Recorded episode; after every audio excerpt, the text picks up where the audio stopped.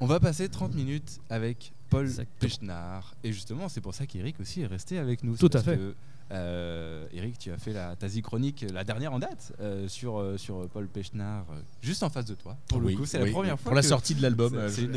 Moi, honnêtement, personnellement, je suis super impressionnel ah bah pareil. On reçoit, on reçoit une star. ouais, voilà, c'est ça. Parce que là, Paul, pour t'expliquer, ils sont hyper calmes tous les deux. Là, depuis, que tu es là, sages, là. Ils, sont, là. Rien. D'habitude, ils courent partout et il faut, faut les rattraper. Mais alors là, ils sont sages comme des images. Euh, j'ai jamais vu ça. Si tu peux revenir toutes les semaines euh, pour Quand j'ai un effet calmant. Oui, tu vois, exactement. exactement. Et puis pas pour faire la suite de ce qu'on disait tout à l'heure, j'ai la chance d'être vivant aussi. Euh, ce, qui est, ce qui est, c'est un point positif. on, espère quand même que cette interview ne sera pas non plus la dernière comme celle d'Arnaud. Ah, on n'est pas sur France Inter, c'est la bonne nouvelle. Mais, mais voilà. Mais ça sera l'occasion de revenir sur tous tes projets actuels et puis sur tout ce qu'il y a eu aussi avant. si on te reçoit euh, aujourd'hui, c'est euh, pour le nouvel album, ce que Tanguay euh, veut dire, qui est sorti déjà il y a un petit, un, petit quelques mois. Est-ce que tu as eu déjà les premiers retours de, cet album? Ben, Pour l'instant, les retours sont assez positifs. Mhm. c'est sorti en février et puis actuellement il y a une centaine de radios qui passent l'album. Donc selon les uns, les autres c'est une chanson, une autre. voilà, mais je suis très très content, très très très satisfaite. Très, très content de l'accueil. Euh, nous, on la diffuse en plus, euh, cette, euh, puisque je l'ai là juste en dessous. c'est ça. Voilà. Moi, on est sûr qu'on la diffuse. François, qu'est-ce qui t'a plu, toi, dans, dans, ce, dans ce nouveau titre, de, dans ce album, en tant que programmateur de la radio? C'est le, c'est le, comment, le contraste qu'il y a avec, avec le, passif de, de, Paul, justement. je trouve que il est, c'est un, c'est un album très très réfléchi, je trouve. Hmm. Posé. Très hmm. posé.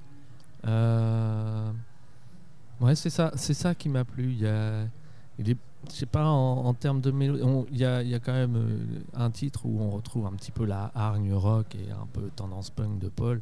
Mais euh, moi, je le trouve très, très posé, très. Ouais. C'est ça qui m'a plu, en fait.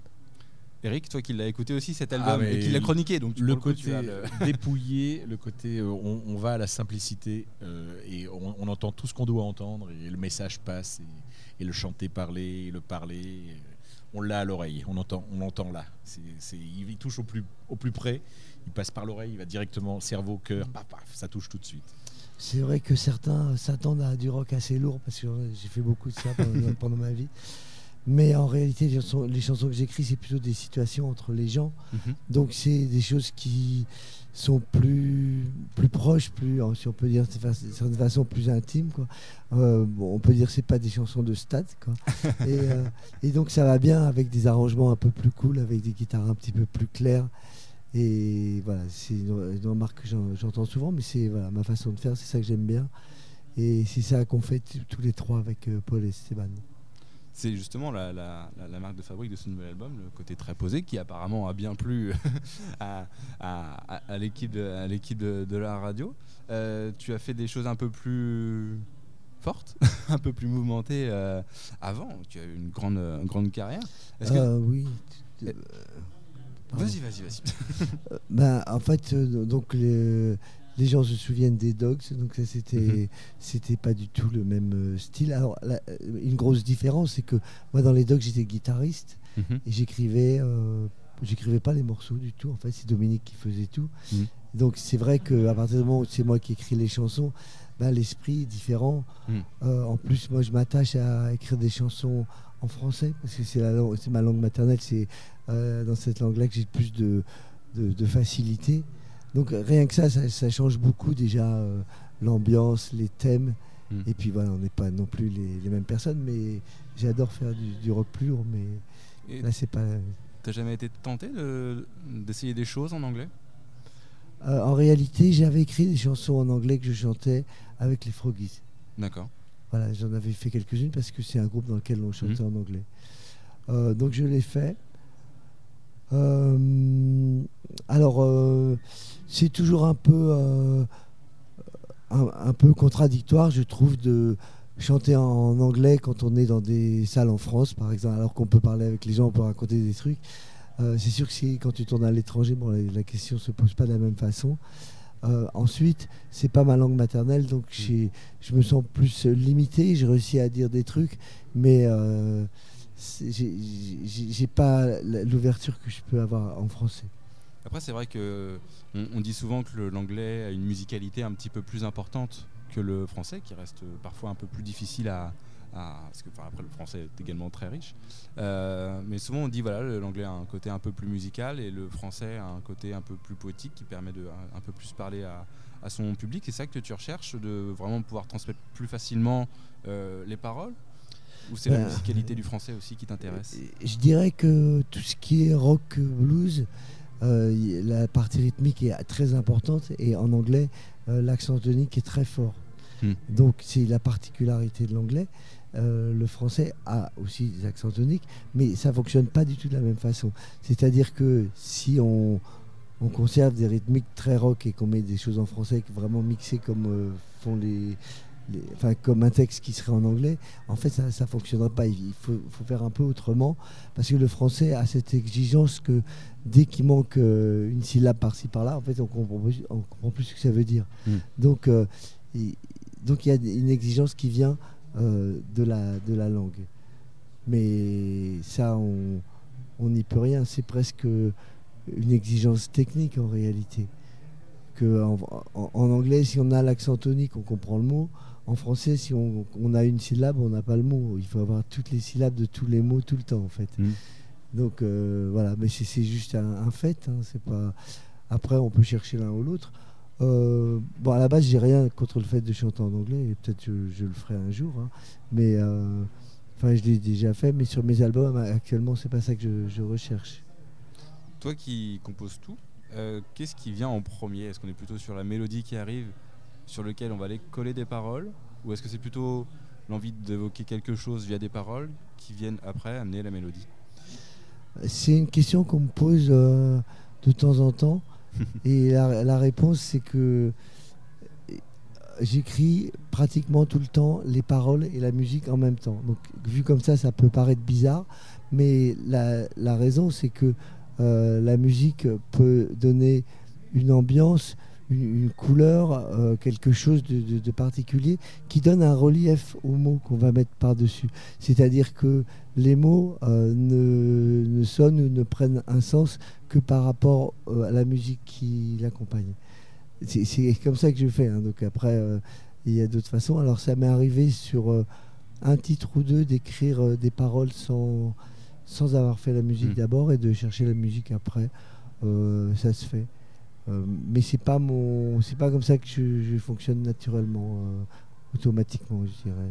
C'est rare que les deux viennent en même temps. En général, il y a souvent euh, les artistes quand on les interroge sur cette, sur cette question-là. voilà, il y a souvent la, musique qui arrive en premier, puis après ils disent bah, qu'est-ce qui pourrait coller dessus, notamment pour ceux qui chantent en anglais, qui recherchent la musicalité. Euh, vont, plutôt être dans, ce, dans ce domaine-là. Après, après, ceux qui écrivent hmm. euh, du yaourt d'abord pour, pour ensuite mettre des paroles, après ils se forcent quelquefois à, écrire des choses qui ne sont pas forcément en tête. Là. Je pense que pour Paul Bechnard, il y a, il y a, tout qui y a une envie de, de, balancer le message. J'avais vu une interview des Bee Gees et eux, ils disaient qu'ils mettaient vraiment l'accent sur la musique. C'est-à-dire qu'ils écrivaient d'abord la musique, la mélodie, et qu'ensuite ils s'arrangeaient pour faire coller des mots par-dessus. Donc c'est une façon de faire. Hein. Quand c'est de la musique juste pour faire la fête, euh, oui, euh, ça, j'ai pas hyper important. Tourner des serviettes, par exemple, on s'est pas trop posé la question. Non, non pour dire que il n'y a pas de, il a pas de recette, c'est un peu chacun face à sa façon. Et puis, euh, moi, je vous dis ça parce que c'est comme ça que je fais jusqu'à présent, mais ça peut changer aussi si à un moment j'ai une idée. Quelques autres petites questions sur cet album il y a l'ombre de l'autre projet Navarro derrière. Euh, il y a voilà, dans les similitudes de, sur, les, sur les effectifs. Tu peux nous en parler justement de ces liens entre, entre Navarro et cet album, euh, ce que Tanguy veut dire?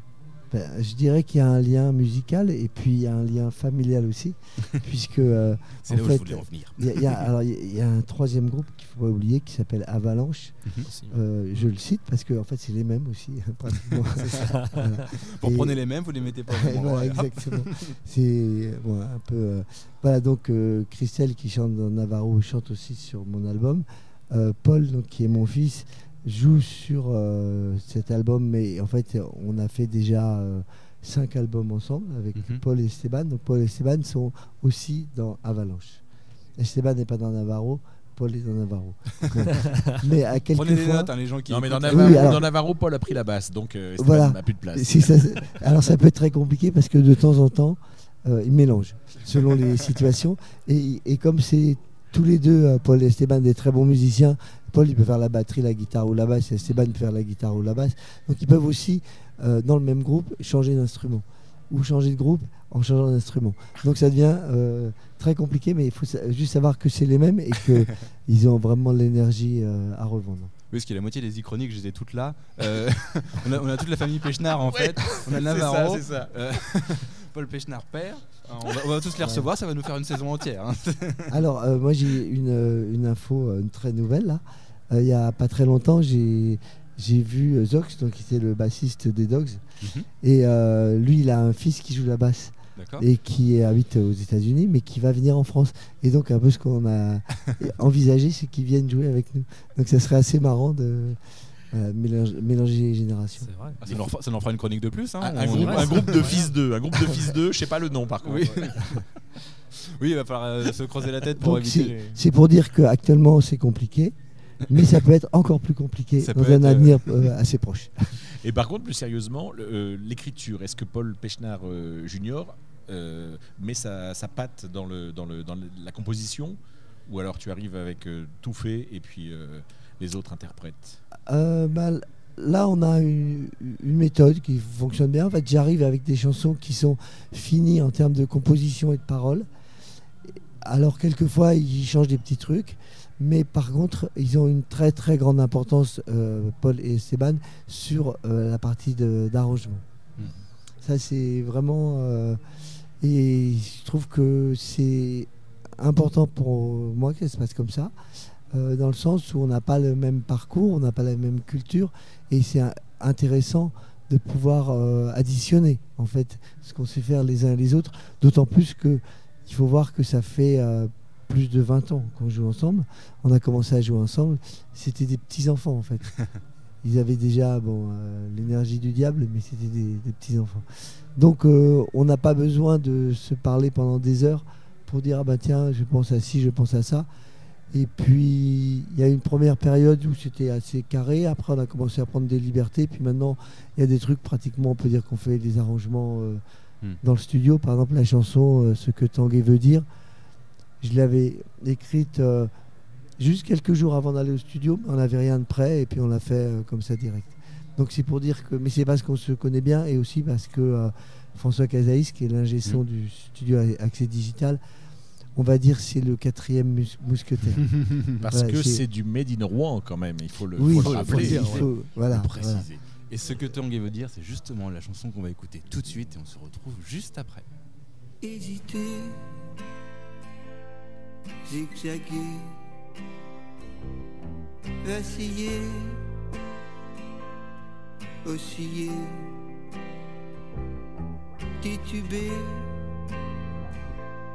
chanceler, serpenter, se tromper.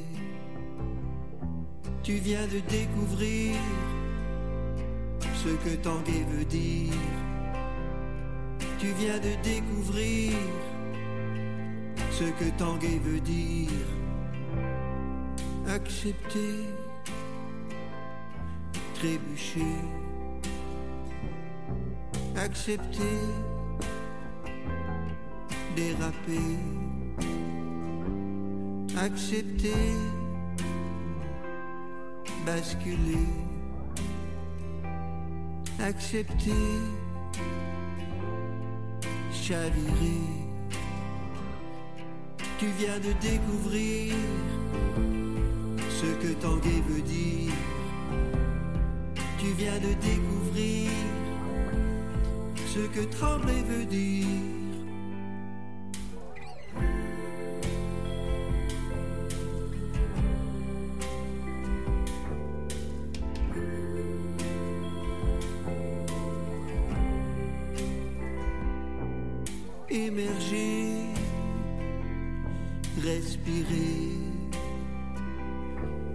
S'échapper,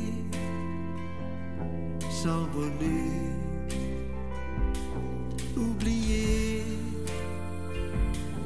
pardonner, oublier, pardonner. Tu viens de découvrir ce que Tanguay veut dire.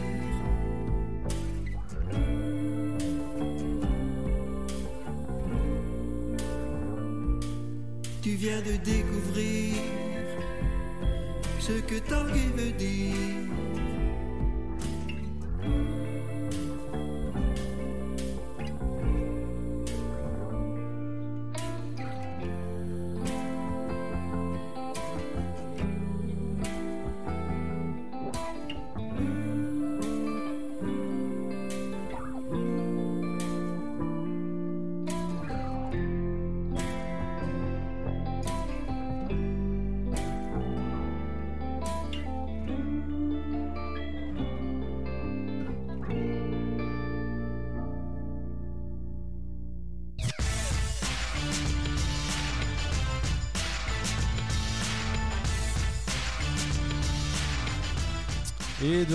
Pour la suite des 30 minutes avec Paul Pechnard. Et ce qui est bien avec les pauses musicales, c'est que vous, vous écoutez de la bonne musique et nous, on a le temps de discuter Paul, pendant. Paul Pechnard senior. du Paul coup. Pechnard senior, parce que si vous avez suivi le début du Voilà, podcast, C'est important de le vous dire. avez voilà. euh, compris que c'était une dynastie. Euh, et d'ailleurs, on a oublié un groupe euh, qu'on va citer. Oui, tout alors tout de suite. justement, tout à l'heure, on a fait la liste des groupes euh, des différents Paul Pechnard et on a un peu faibli parce Oui. qu'on a oublié la faiblesse. Exactement. Et la faiblesse, c'est donc un groupe euh, dans lequel joue Paul, mais avec aussi euh, Christelle, avec euh, Nathan aussi, qui est le guitariste, et avec euh, Eleonore aussi. Mm. Et c'est très métal, c'est très bien. Voilà. On Donc c'est assez différent de ce que je fais avec eux. Voilà, pour ceux qui aiment Mais- bien les, Ouais. les- les grands écarts Ils sont passés à Rouen aux trois pièces il n'y a pas très longtemps. Et ça déménage? La faiblesse, ça déménage bien. Voilà. Ceux qui suivent, n'oubliez pas de noter sur un. On mettra groupe la- de plus. On mettra, on mettra dans la description de la, de la Pechnard Company. voilà, c'est ça. Et, et on parle même pas de guérilla poubelle du coup. hein. Oui, non, mais c'est ça vrai. fait partie aussi des groupes. euh, Aussi, on rajoute ouais, aussi Ah oui, oui, il a, il a- Ouais, ouais, il a c'est ça aussi. Il m'en- il m'en reste un petit peu. je vous en Là, là, là, il est, là, il est batteur. D'ailleurs, euh, Oui, Gu- oui. Guérilla Poubelle, euh, dont fan, Fab est hyper fan. hein. Ah ouais il faut, ah oui, ah oui. Non, il a, il a le combo du merch, je crois, qu'il a le t-shirt, le toute bague. Enfin, il a la totale Il de Guérilla Poubelle, je entier crois. de, de- Ouais. de- de tout ça. Euh, je disais pendant, le, pendant la pause musicale, vous, vous écoutez de la bonne musique, nous on a le temps de discuter avec nos invités. Et on parlait justement de l'importance des ingé-sons euh, dans, le, dans, les, comment dire, dans, les, dans les compositions.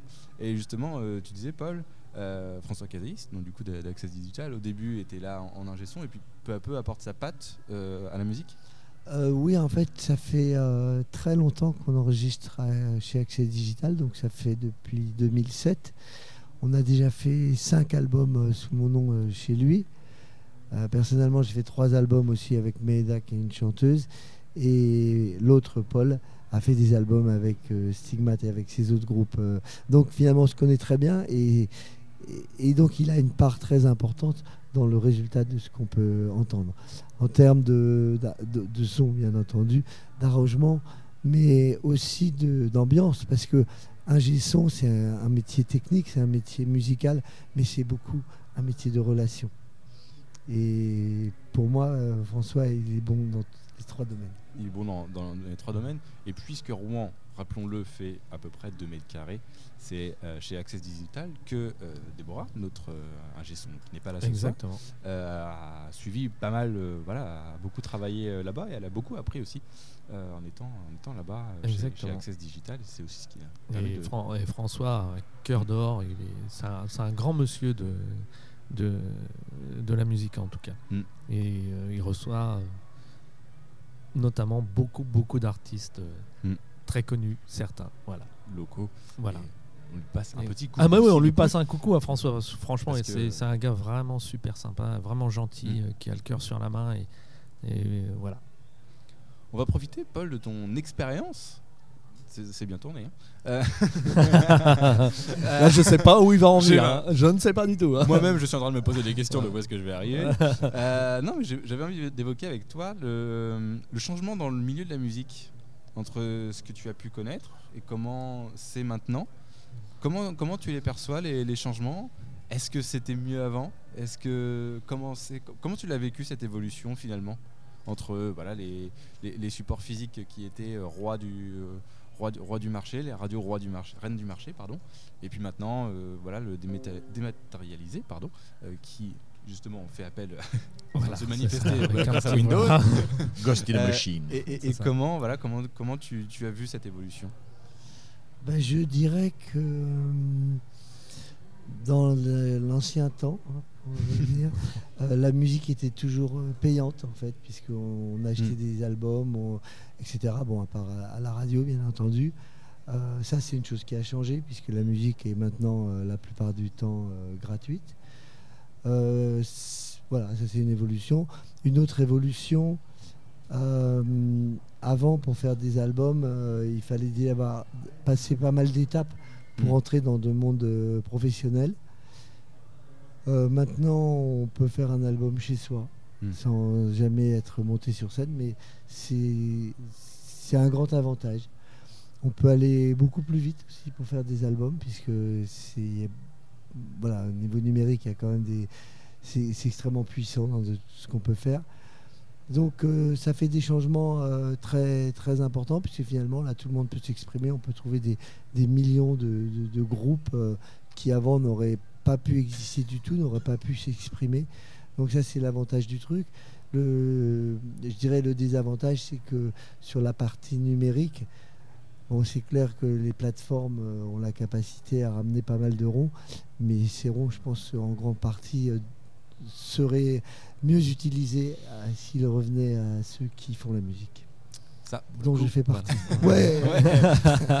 si vous Spotify, vous avez entendu, euh, hein, Paul il veut ses sous.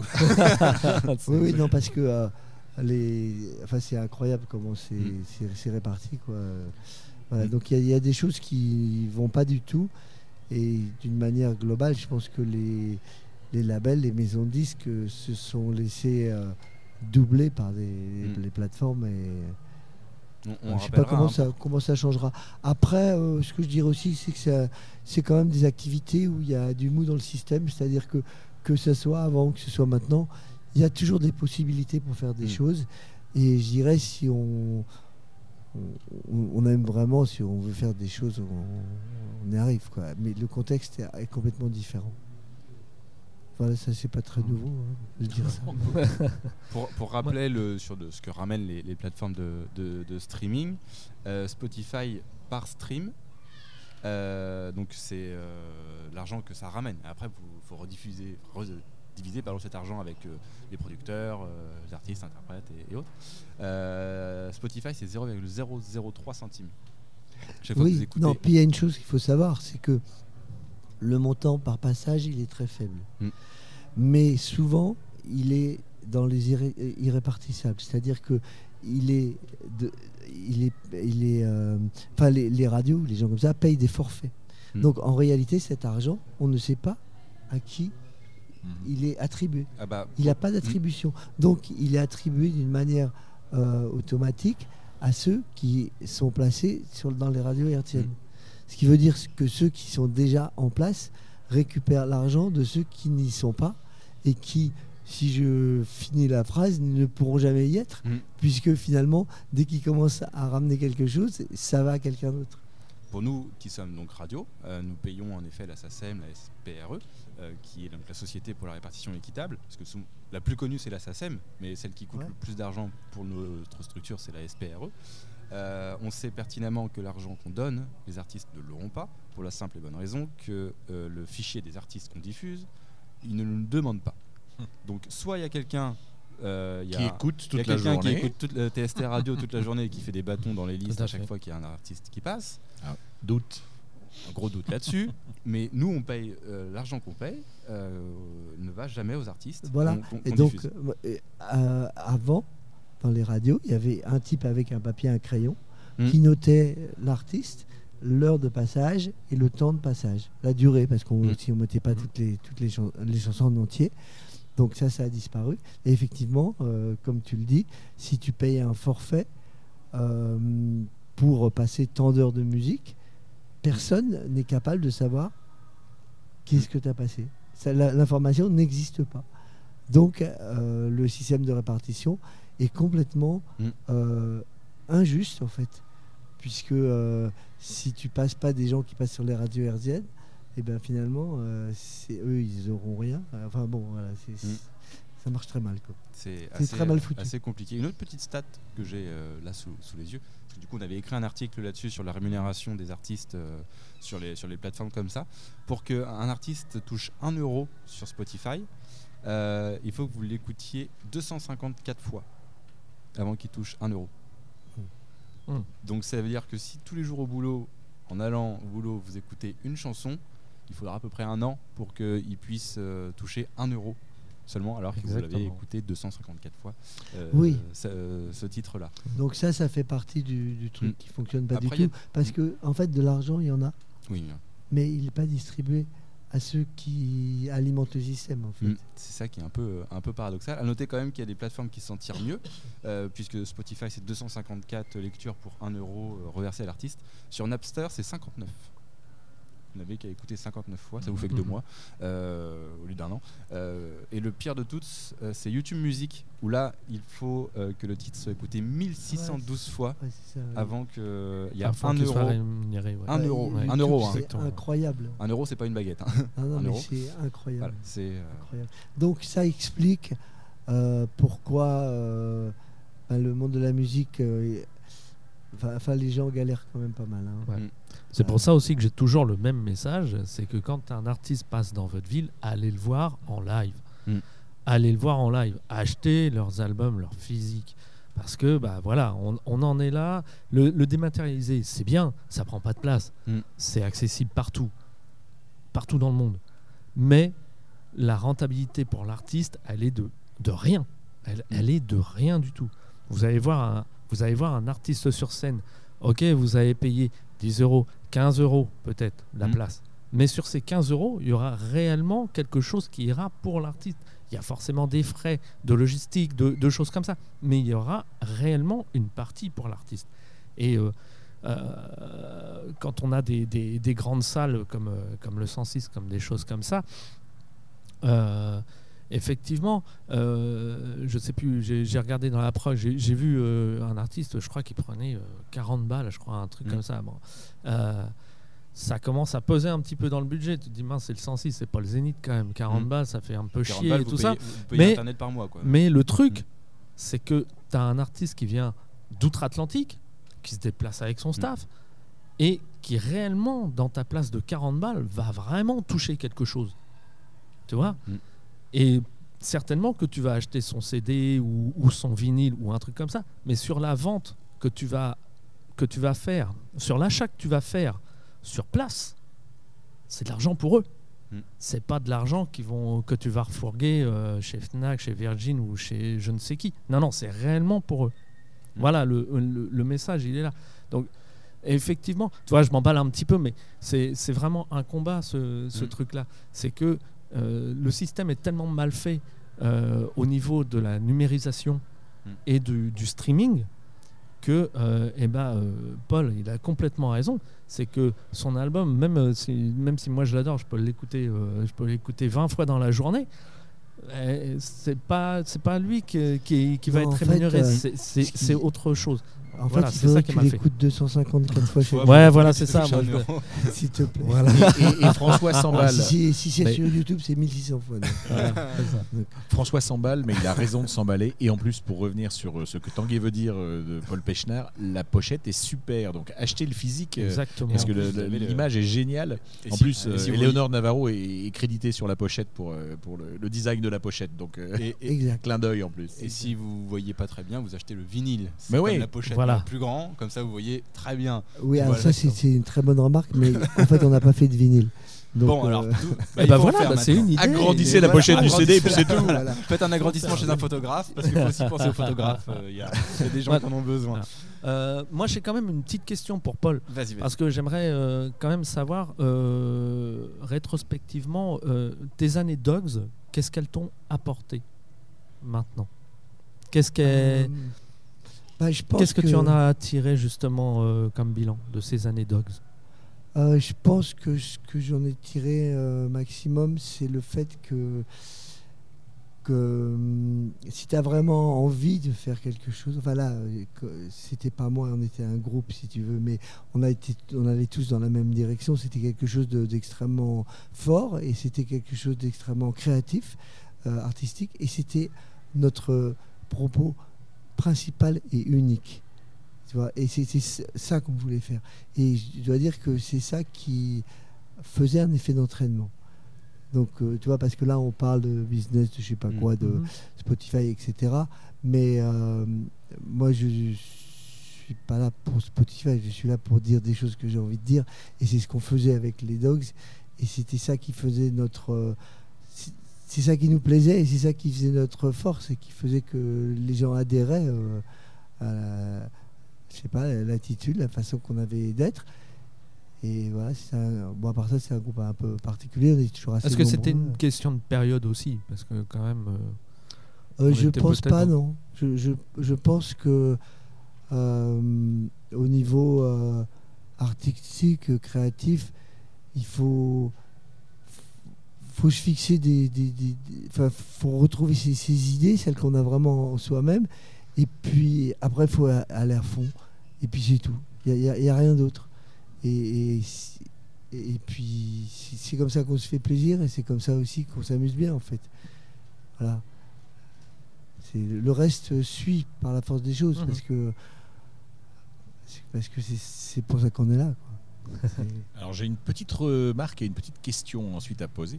La première remarque, c'est que quand j'avais écrit ma, ma chronique, ma chronique sur le- la sortie de l'album, j'avais contacté Catherine Laboubé en lui Ah disant oui. Est-ce que tu as du dossier sur Paul Péchnard que je sorte quelques vieux dossiers d'enfer? Il, il est toujours très, très pointilleux sur ses chroniques. je hein. cherche quand même, je, je fouille. Donc d'abord, je passe un bonjour à Catherine Laboubé, un bonjour Ah oui, amical. moi aussi, bonjour. Et, euh, et ce qu'elle m'a répondu, c'était non, j'ai pas de, de gros dossiers sur Paul Péchnard. Ce qui me reste juste, c'est des, des souvenirs amicaux et des, des fous rires. Ouais, ouais. Euh, donc, euh, Et ben justement, c'est un peu ce que je disais avant. Euh, les Dogs, on était quatre musiciens, mais en réalité, on était toujours une vingtaine. En fait, c'était assez particulier. Et il y avait vraiment un effet d'entraînement. Il y avait un, un esprit euh, collectif. Voilà. Donc euh, Catherine, ça, elle peut en témoigner. Je pense que c'est ça qui était hyper fort en fait. C'est- Il s'est passé quelque chose. Et j'ai pas vraiment retrouvé ça dans. J'ai joué dans plein de groupes dans ce truc-là. Voilà, c'était un moment. C'est en fait, c'est vraiment une question de rencontre en réalité. Et ma question et- qui suit, euh, c'est aussi assez pointu. Il y avait eu un retour dans les Dogs Ouais. fin des années 80. Est-ce qu'il y a une trace sur euh, un des, un des albums enregistrés après euh, du Alors, passage de Paul Péchnard ou c'était juste une période de transition Non, je, te, je te remercie de dire ça parce que c'est vrai que je suis, j'étais au début des Dogs sur assez un certain Ouais. temps. Avec Zox, le bassiste, on est parti un moment. Avant, l'enregistrement des, des premiers Alors titres oui, voilà, c'est ça le truc. Ça, c'est terrible. on, on a enregistré juste euh, bah, ce qui est sorti euh, il y a, en 2013, euh, 2017, là, je sais plus, euh, les bandes qu'on avait fait avec Philippe Manœuvre. Et hum, ensuite, Dominique nous a proposé de revenir dans le groupe. Donc moi, je, je les voyais euh, souvent et puis je faisais des premières par- des, enfin, des, des rappels avec eux sur scène. Et puis il nous a proposé de revenir euh, dans les années 80, 86, je crois. Et donc moi, j'y suis revenu, je suis resté deux ans. Mais Zox, lui, il tournait avec Luther Allison, donc c'était pas possible. Et il y a eu du studio Il y a eu du studio en 86 euh, et alors, alors si, si, si, à ce moment-là, on a enregistré des chansons avec Gilles Tandy. Voilà, c'était c'est ça que j'ai fait avec les. Et puis des émissions de télé, des trucs comme ça. mhm. Et ouais, ça, c'est- L'histoire, l'histoire euh, rouennaise et, hexagonale. Ouais, ouais, donc euh, voilà, pour euh, résumer, moi je suis toujours resté en très bon terme avec euh, Dominique. Voilà, et-. C'est une belle histoire. L'histoire continue. Ce que tu veux dire, Paul Péchnard, le dernier album sorti en février, à se procurer sur toutes les bonnes, bonnes plateformes, mais surtout en physique. C'est quand même mieux, ça ramène plus de sous. beaucoup hein. Tout à fait. Exactement. Ou alors, si vous avez vraiment beaucoup aimé, écoutez le 254 fois euh, sur Spotify pour Ah oui, un- c'est le chiffre minimum. Ou 1612 fois Parce sur que YouTube. 253, ça fait zéro. Oui, ça fait 0,99, ça fait des virgules, c'est un peu chiant. Et si vous voulez vous faire une idée, vous allez sur la, la- la page officielle de Paul Péchnard, parce que non seulement le, le message est là, les textes sont en français dans ses chansons, mais en plus, sur chaque titre, euh, il y a un petit mot, un petit Mm. teaser Alors, décrit euh, sur chaque titre et je trouve ça génial. Et même sur les anciens albums, on peut aller voir les. Mm. Je pense que même ces teasers-là donnent envie d'aller écouter les chansons. Ah, c'est pour ça que la chronique elle avait duré 4 heures en fait. il Ah non, tout j'ai même pompé pas. sur- Non, je n'ai rien pompé. Alors là, Non, non, sûrement pas. C'est très bien de le remarquer, c'est une idée du label. Bah, bonne de Paul idée. Pesson, qui, euh, qui s'occupe du label Juste une trace, qui m'a dit Ah, bah, ça serait bien que sur chaque chanson, tu fasses un petit blabla. Eh Et, ben, donc, sur les trois derniers albums qui sont sortis capital. sur Juste une trace, je, je- je l'ai fait. Donc, c'est sur Intact, euh, Un enfant de la rue et ce que Tanguy veut dire. Au niveau des lives, Paul, est-ce qu'il est-ce On ne s'arrêtera jamais. On ne s'arrêtera pas là. On a, un Euh, chrono, on a un chrono qui nous colle un petit peu au derrière. Non, mais c'est Euh, pas- vas-y, vas-y, non, vas-y. Euh, oui, j'en étais là. Euh, au niveau des lives, justement, est-ce que remonter sur scène, est-ce que c'est prévu? Est-ce que tu vas en refaire euh, dans le coin ou pas? Alors, euh, remonter sur scène, en fait, je suis jamais descendu de scène, en réalité, puisque Tout seul, Euh, en duo, en voilà, c'est ça. Donc, euh, je joue tout- toujours en, en réalité. Là, il y a eu une période qui était un petit peu vide à cause de la pandémie, mais j'ai quand même joué pas mal et assez régulièrement, curieusement. Et là, bah, je joue. ce vendredi, je joue à Orléans. Le lendemain, je joue à Reims. Euh, ensuite, je vais jouer à Paris plusieurs fois. Je vais jouer en Belgique au mois de fin juin aussi. Enfin, je- voilà. Puis là, on a joué aussi en Belgique avec, euh, les, avec tout le groupe à 4. Parce que selon les endroits, on joue à 1, 2, 3 ou Mhm. 4. Voilà, ça dépend des, des lieux. Géométrie variable. Et on, Oui, est, ça, voilà, c'est- on a, organisé comme ça et ça fonctionne euh, très très bien en réalité. Des fois, il n'y a que le batteur. Mais Chac, chac, chac. Deux heures après, de il y en a qu'un, c'est moi. Il peut y avoir Paul Pechnard euh, Junior. il Oui, voilà. Voilà. Ah bah c'est quand même Paul Pechnard hein, que vous avez, hein, vous n'avez pas demandé lequel. Merci en tout cas pour ce moment de radio. Ouais. euh, Eh fort, merci beaucoup. Parce que beaucoup. on était très content de, de te recevoir. Comme je t'ai dit, ils étaient calmes. tous Ouais, les deux, voilà. ils ont- J'en reviens pas encore. hein, Voilà, tu vois. ils en reviennent- ils en Faut reviennent que, va falloir que je descende de Il mon nuage. Un, un petit peu, mais c'était un vrai plaisir de, de t'avoir, de pouvoir évoquer. euh, Pareil, toute, euh, très content d'être ici. tout- très content d'être à, à Rouen. aussi, voilà, d'être vu sur scène en plus, que, que demander de plus. Euh, on va s'écouter un petit peu de musique et puis Ouais. on continuera cette émission. À Voilà, le juger. on passe la main Oh, yes. au suivant.